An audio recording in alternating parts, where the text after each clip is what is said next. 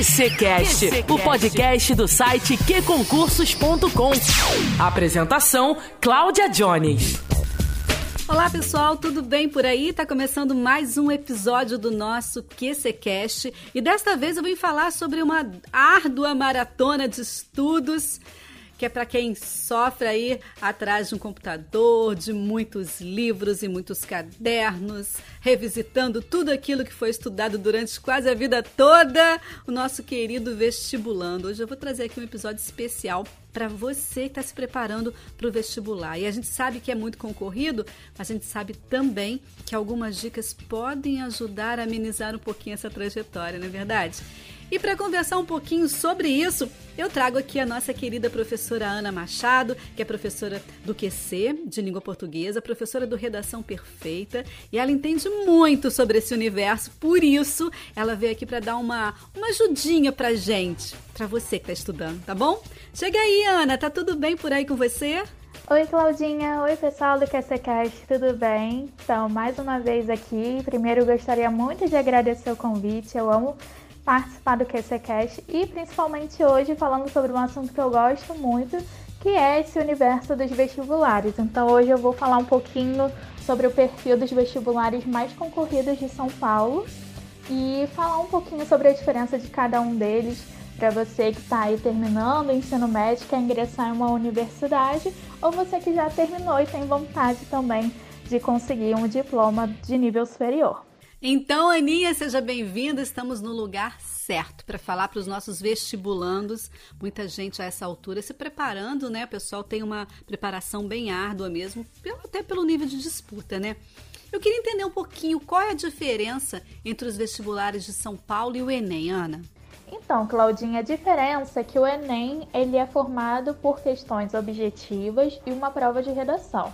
Já os vestibulares, eles também possuem questões objetivas, a prova de redação, mais questões discursivas. Então a diferença, é, uma das primeiras diferenças é essa, que os vestibulares, eles além das questões objetivas e da redação, também colocam questões discursivas.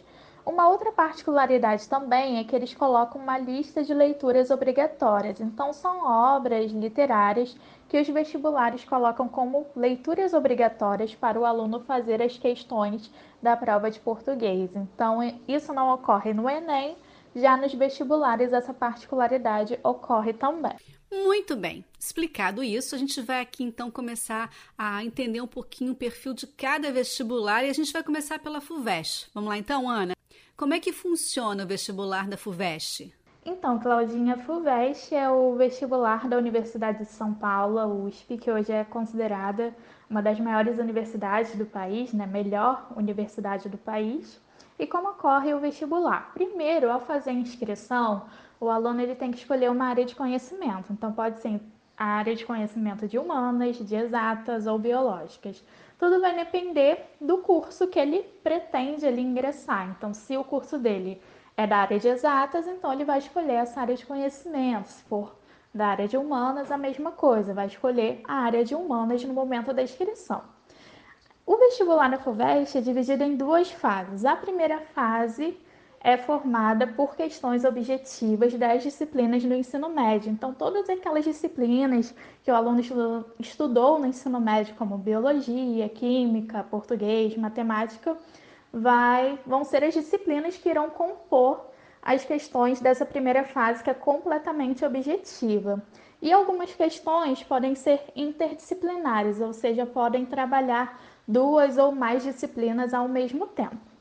Já a segunda fase da FUVEST é discursiva, então vão ter algumas questões de português e algumas questões das, das disciplinas específicas da área de conhecimento que o aluno escolheu. Então, se ele escolheu humanas, vão cair questões específicas das disciplinas de humanas.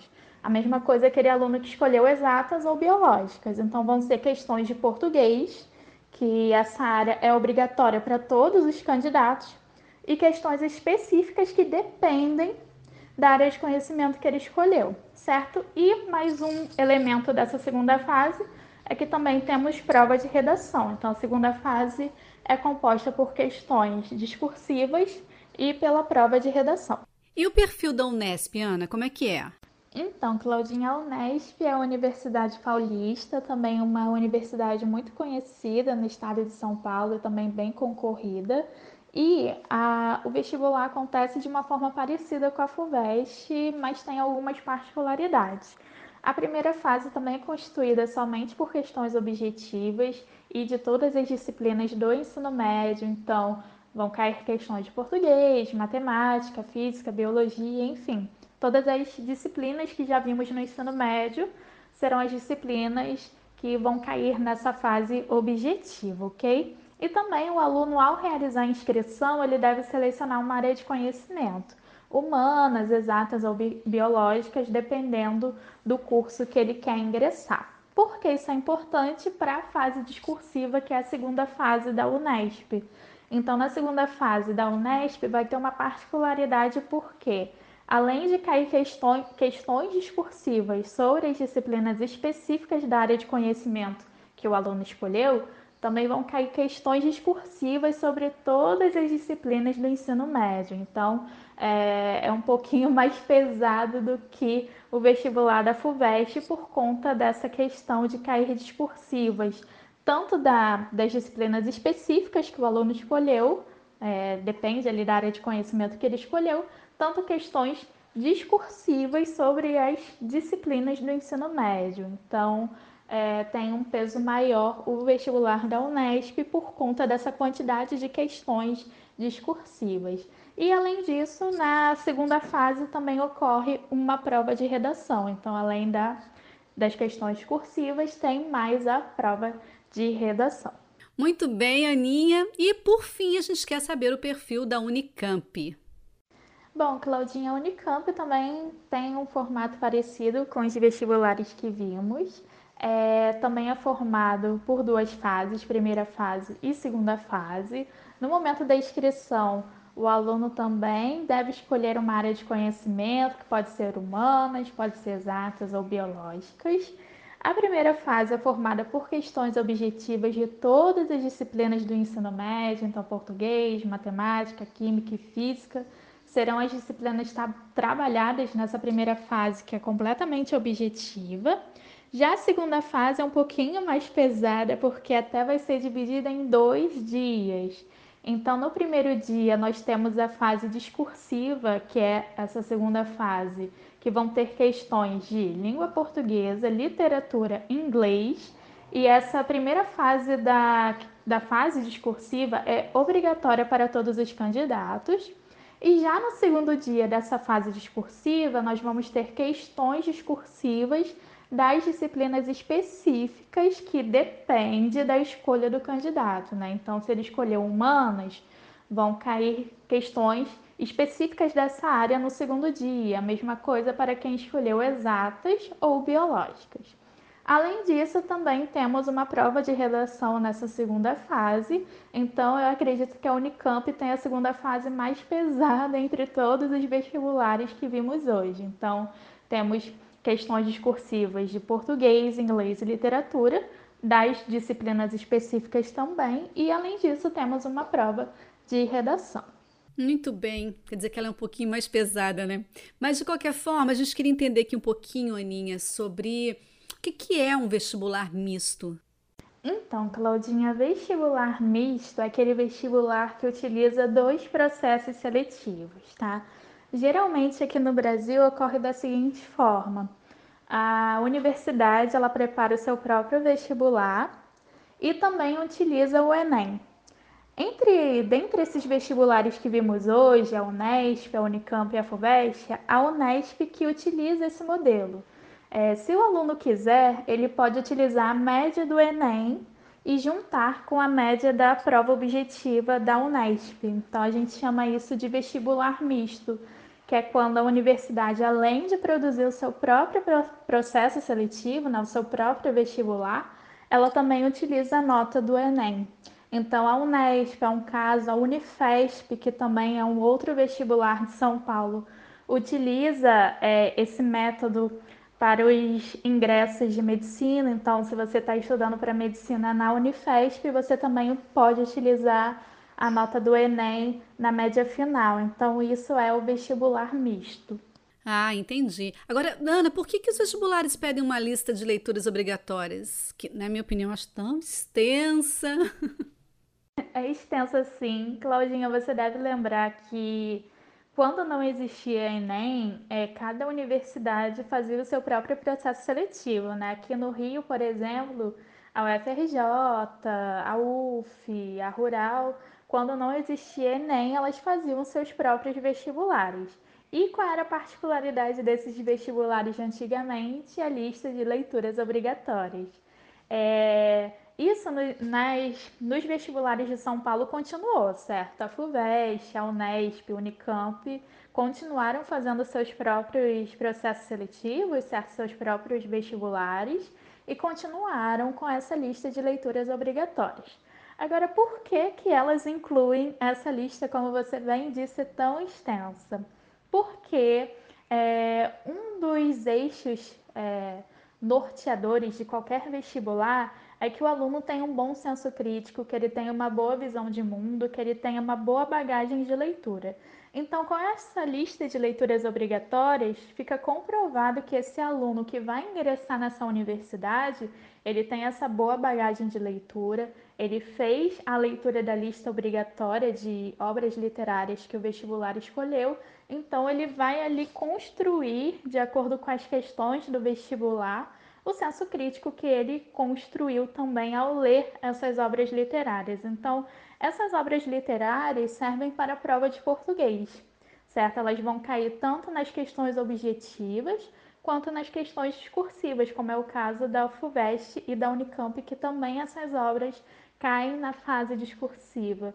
Então, é um modelo que os vestibulares continuam trazendo por causa dessa questão da leitura, do senso crítico, da bagagem de visão de, de tudo que pode acontecer na sociedade que é trabalhado nessas obras literárias e que os alunos devem é, saber trabalhar da melhor forma. Tudo bem, Aninha, tá bem explicado. Ninguém mais pode falar que é tão extenso assim, sem motivo, né? Como eu. Mas é, como é que. Vamos falar um pouquinho agora da redação. Como é que é a prova de redação de cada vestibular, Ana? Você que é a dona da redação, a dama da redação.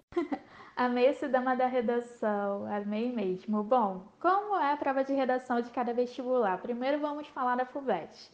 A FUVEST ama temas abstratos. O que são temas abstratos? São aqueles temas mais filosóficos em que o aluno é provocado a fazer uma reflexão sobre aquele tema exposto. Então é muito diferente dos temas da redação do Enem, porque são temas mais voltados para algo que é concreto, para algo que realmente ocorre na sociedade.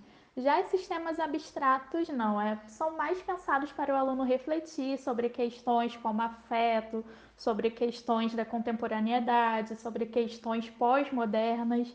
Então é um pouquinho mais complexo, então o aluno ele tem que praticar bastante a leitura ainda mais para esse tipo de redação. Já a redação da Unicamp vai trabalhar com gêneros textuais distintos, tá? Enquanto a redação da FUVEST, da Unesp trabalha com dissertação argumentativa e o próprio Enem também, a Unicamp vai fugir um pouco desse gênero textual, vai apresentar duas propostas na prova de redação em que o aluno deve escolher uma, certo?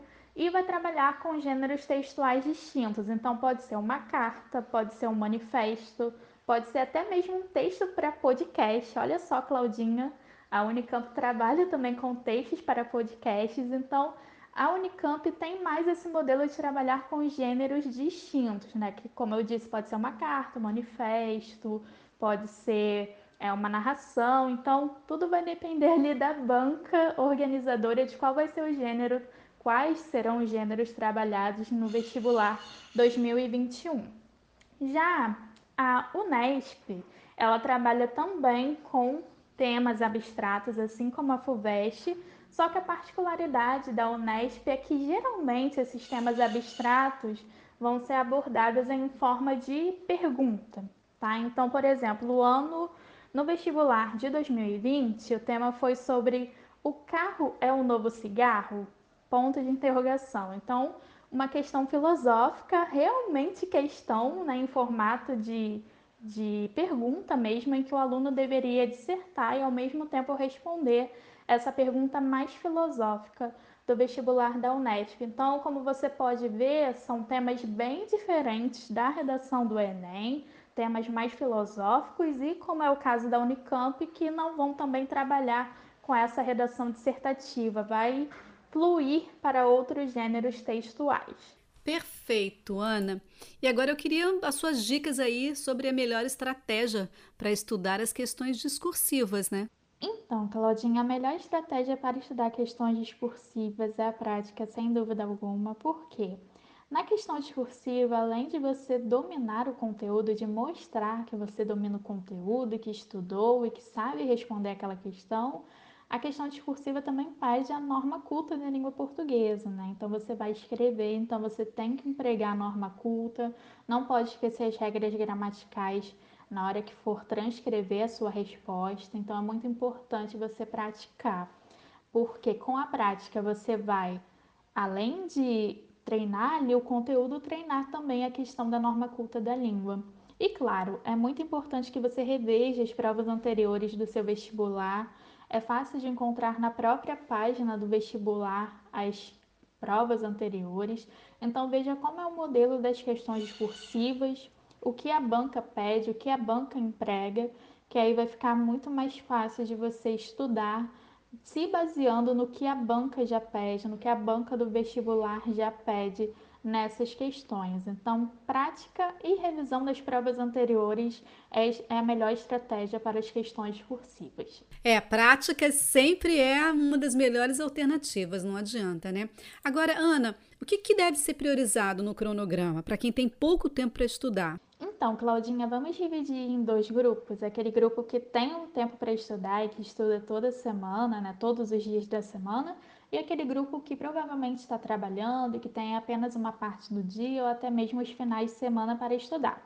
Bom, esse grupo que tem a semana inteira para estudar, ele tem que priorizar aquelas disciplinas que vão ter mais peso no seu vestibular, certo? Então, se você escolheu, por exemplo, a área de conhecimento de humanas, porque o seu curso está incluído nessa área de conhecimento, então, estude as disciplinas que são mais pedidas pela área de humanas, como história, geografia, português, filosofia, sociologia, enfim, essas, essas disciplinas que são mais da área de humanas, pois elas vão ter um peso maior na sua média final, certo? Já o grupo que não que na verdade trabalha, que não tem tanto tempo disponível, às vezes até mesmo somente os fins de semana para estudar, segue a mesma estratégia. Priorize as disciplinas que vão ter peso maior na sua prova. Então, é, primeiro veja qual foi a área de conhecimento que você escolheu, se foi humanas, se foi exatas ou biológicas. Encontre as disciplinas que têm mais peso nessas áreas, que nessa área que você escolheu, na verdade, e aí reserve um tempo maior para essas disciplinas, ok? Um outro caso é já pensando na segunda fase, certo? Então também não esqueça de estudar para a prova de redação, porque em qualquer vestibular a prova de redação tem um peso muito grande. Ela ali às vezes que é critério de desempate, que é critério também de maior pontuação. Então não esqueça da prova de redação, reserve um tempo também para praticar e estudar a teoria da prova discursiva, certo? E, claro, na questão do tempo de cronograma, a gente separa da seguinte maneira, né? Teoria, prática e revisão.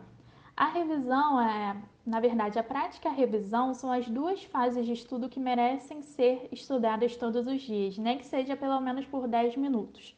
Ok? Então, pratique com as questões anteriores, revise aquele assunto que você viu na semana, porque é importante a revisão para você memorizar e não esquecer o conteúdo que você estudou. Já a teoria, como é um conteúdo mais extenso, você que trabalha reserva a teoria apenas para os fins de semana e a prática e a revisão você faça um pouquinho todos os dias, nem que seja no transporte público, né, voltando para casa do trabalho ou até mesmo na hora do almoço. Reserve ali uma meia hora, uns 20 minutos para praticar e revisar o conteúdo e a teoria, como é um conteúdo mais extenso, você deixe para os finais de semana. E para quem estuda todos os dias, aí já dá para dividir de uma maneira mais igual, certo? De uma maneira mais igual. Então, deixe um tempo para revisão e para prática e um tempo maior para teoria, porque é um conteúdo mais extenso que você tem que parar, assistir videoaulas, ler apostilas, então reserve um tempo maior para essa fase do estudo, ok?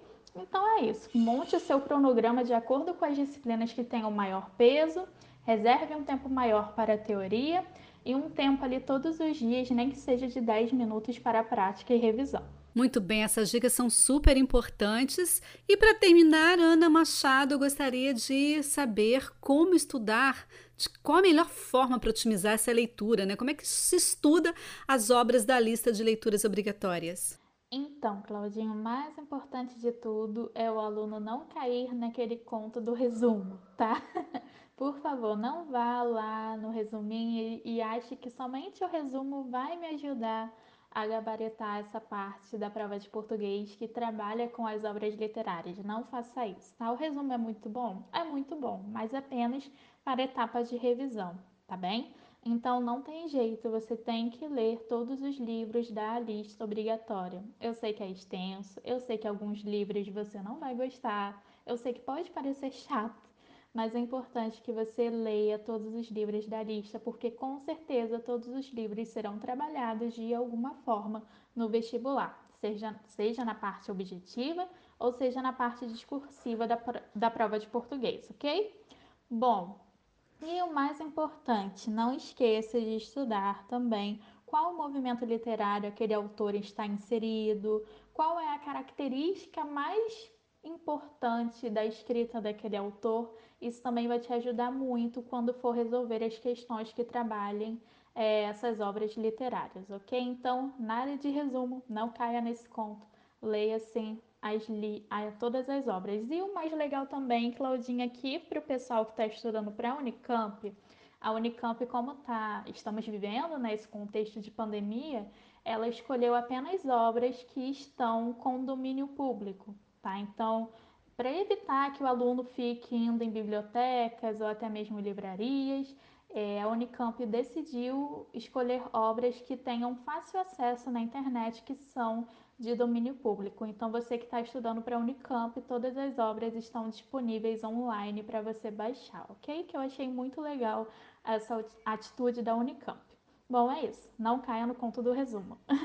Pois é, acho que foi bem fundamental essas dicas aqui, todas as dicas da professora Ana Machado. Você encontra as aulas dela no queconcursos.com. Também tem o site redaçãoperfeita.com que você encontra a Ana Machado lá, ela vai te dar uma força muito incrível em relação à redação. Então dá um pulinho lá no nosso site para poder você conhecer um pouquinho do Redação Perfeita, tá bom? A gente vai ficando por aqui, Ana. Muito obrigada pela sua participação mais uma vez e volte sempre, né? Eu que agradeço mais uma vez o convite, como eu sempre falo com você, Claudinha, não canso de falar que eu amo participar do PCCast Amo ainda mais quando é um assunto que eu gosto muito, que é Enem, vestibular, que eu amo. Então pode me chamar sempre. E claro, outros, outros assuntos, outras questões nesse universo de língua portuguesa, de redação, você pode estar sempre me convidando que eu venho com o maior prazer, tá bem? Então, muito obrigada. Desejo bons estudos para quem está nos ouvindo agora, para você vestibulando, para você concurseiro também. E até um próximo QCCast. Então é isso, galera. O nosso QCCast vai ficando por aqui. Lembrando que sexta-feira tem notícias com a Nara Boechat, viu? Eu volto na próxima quarta com um tema bem legal pra gente aqui. Combinado? Boa semana pra você. Redes sociais, app de relacionamento, filmes e séries. Sem foco, nunca mais. App concursos. Estude quando, onde e como quiser. Tudo do seu jeito. Naquela viagem no escurinho e até no bloco. É PQ Concursos. E aí, mais show? Disponível para Android e iOS.